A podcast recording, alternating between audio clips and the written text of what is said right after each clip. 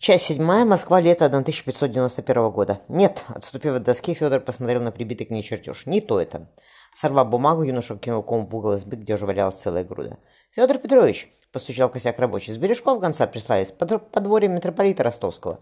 Федор Савельевич просит вас подойти. На дворе они».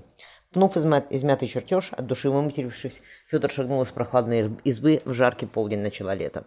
«Сие печально?» — поднял бровь Федор Конь, прочитав грамоту от митрополита, что в домовой церкви не укрышло, обрушилось. Однако мы чем поможешь? Поможем. У нас дело государственное. В жарком полудне белела громада крепостной стены. Стройку задерживать нельзя.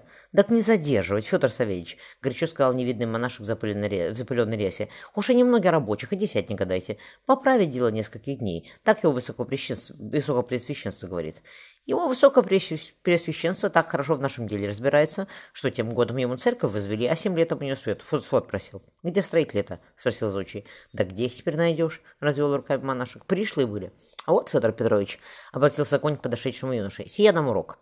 Наймут абы кого, только бы денег поменьше заплатить, а потом крыша рушится. Хорошо, что ночью сей случилось. Упаси Господь, ранила были, а любила кого. Так если дело недолгое, — начал Федя. Заметив смешливые огоньки в серых глазах учителя, юноша замолчал. «Не знаю», — протянул случай. «Бориса Федоровича на Москве нет, а без его разрешения я отсюда снимать никого не могу». «К нам патриарх той недели приезжает», — скричал монашек. «Деньги казенные на церковь потратили. Что мы скажем ему?» «Хм, понятно, что вы не своим золотом платили», — сочно проговорил Зодчий. «Сия меня вот настолько», — Зодчий показал пальцами в воздухе, — «насколько? Не интересует. Мне башни надо строить, а не крыши чинить. Дожди могут пойти, задумчиво сказал Федя, глядя в чистое в облако неба. Хороша у вас обеде получится с лужами на полу. Патриарх порадуется. Мы заплатим, умилительно сказал монах. Понятно, что заплатите, остановил его Зодчий. Сейчас и поговорим, сколько. Монашек, вытирая пот со лба, побрел в сторону Красной площади. Федор Савельевич ухмыльнулся. Так заказчикам говорить надо. Учись, тезка, сие в нашем деле тоже важно. Что у тебя с башней? Ничего. — хмуро ответил Федор. Подобрав брошенное кем-то равняло, он зло поговорил. «Увижу, кто оставил, руки выдерну». «Бери рабочих и дуй на бережки», — приказал Федор Савельевич. «Голову проветришь. Может, что и выйдет потом. Ничего не получится». Юноша все вертел равнял. Я ее вижу, но чертить не могу. Уходит она, Федор Савельевич, ускользает, будь то вода сквозь пальцы течет. Зочи похлопал Федя по плечу. Иди на воздвиженку, попарься, поешь как следует, а с утра отправляйся на бережки. Рабочих я туда пошлю, так же кирпич с досками. Федя потянулся, будто медведь вернулся в берлоге. Подергав все за рыжие, покрытые белесой каменной пылью кудри, юноша подытожил. Напьюсь сегодня, вот что. Ты напивался, я помню, усмехнулся Зочий. Так не помогло. Федор Савельевич задумчиво посмотрел на юношу. Была бы зазноба, у тебя к ней бы отправил. Федор усмехнулся. Можно сходить, конечно. Нет, Зочи отмахнулся.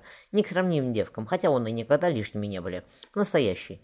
Федя, покраснев, что-то неразборчиво промотал. Поедет что так покровутный, посватайся, подтолкнул его Зочи. Ты говорил, что она вошла в года. Юноша горько улыбнулся. Да не пойдет за меня Елизавета. В избе что ли, на нарах жить. Она боярская дочь, к роскоши приучена. Мы как здесь закончим, в Смоленск поедем, где палат не заведено. На Москве воздвиженка есть. А если я еще где потом строить буду? Даже думать о всем не хочу, подытожил Федор, натягивая шапку.